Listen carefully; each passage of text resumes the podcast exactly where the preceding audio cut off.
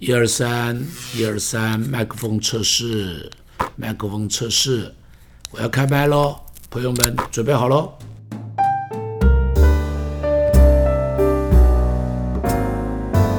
今天跟你再分享另外是许多人常常有的一个错误的。观念，我记得小时候，我年轻的时候跟我妈妈谈到圣灵充满的时候，她就有这个观念。她说圣灵充满其实每一个人都能够有的。她说圣灵充满是要非常圣洁，非常圣洁，而且圣灵充满以后，一个人就不会再犯罪了。确实，圣灵充满人应当要认罪，要悔改，然后圣灵会充满在你的身上。但是我在这里要提的就是，圣灵充满不是等一个人罪都认清了。然后圣灵充满他，不会不会，圣灵充满是因为你渴望圣灵，于是是你里头的渴望。就让你的心上向上帝敞开，圣灵充满在你的身上，圣灵充满一个人，让一个人离弃罪恶，而不是一个人离弃罪恶然后被圣灵充满。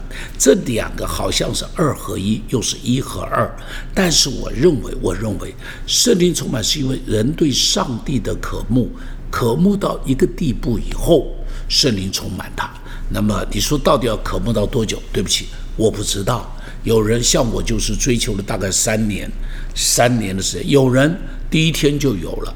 你问为什么有这种分别？对不起，我不知道，我无法回答，我无法回答。但是我知道，渴慕圣灵是让一个人被圣灵充满最最重要的原因。同时，你要相信，我都要相信。同时呢，下边一个问题就来了。那问题是什么呢？一个人被圣灵充满了以后。这个人是不是就不会再犯罪？这是一个错误的观念。一个人被圣灵充满了以后。不代表他就不会犯罪了，他还是有责任，他还是要警惕，他还是不可以放纵自己肉体的私欲，他还是要把自己那些东西要好好的勒住。只是圣灵在里头给他力量，能够去抵挡罪恶，给他力量能够去厌恶罪恶，给他力量能够容易去离开罪恶。举一个例子，很简单的一个例子，在加拉太书第二章第十一节的时候。保罗在那边骂彼得，那保罗的脾气真真是不太好。好，保罗这个脾气也是个火爆浪子的脾气，他就骂彼得。加拉太书第二章十一节上面提到说什么呢？他说：“后来基法到了安提阿，因他有可责之处，我就当面抵挡他。他的可责之处是什么？第十二节讲，从雅各那里来的人未到以先，他和外邦人一同吃饭。”极致，他们来到，就雅各那边的人来了，耶路撒冷城的人来了，他因怕奉割礼的人，就退去与外邦人隔开了。其余的犹太人也跟随他装甲，呃，甲装甲，甚至连巴拿巴也水火装甲。这在讲什么？这是五旬节之后，五旬节的时候，彼得他们已经被圣灵充满了。那么，那么。那么，呃，巴拉巴也应当是一个被圣灵充满的使徒。他说啊，当雅各来的人之前，他不跟外邦人在一起，一一起吃饭，因为在安提阿嘛，哈，叙利亚的安提阿，这是除了耶路撒冷之外最重要的另外一个宣教中心。安提阿，他在那边一起吃饭。当他们正在吃饭的时候，就碰到有几个人从耶路撒冷来的。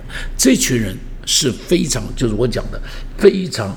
呃，这个严谨的犹太教的基督徒，啊，是犹太教背景的基督徒，所以当他们一来的时候，彼得他们一看，哇，这群人来了，立刻做一件事情，把饭碗一端，就端到另外一个房间，跟犹太人在一起，不跟外邦人在一起。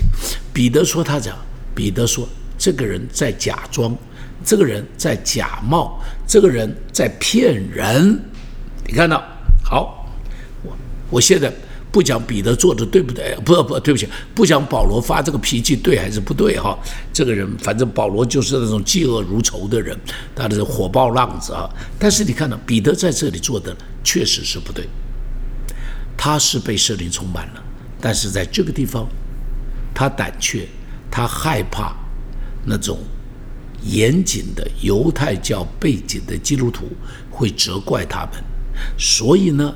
他就水火假装，一起躲起来，不跟外邦人一起吃饭。这是一个这是一个错误。你注意哦，一个被圣灵充满的使徒，他一样会有犯错的时候。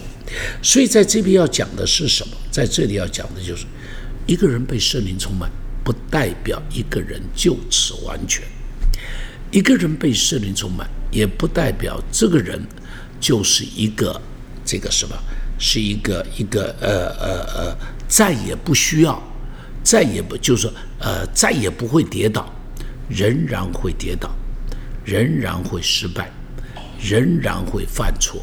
因此，你被圣灵充满了，不是有了一个挡箭牌，可以再也不犯错的一个盾牌，不会，是你里头有一股力量，让你可以去拒绝罪恶。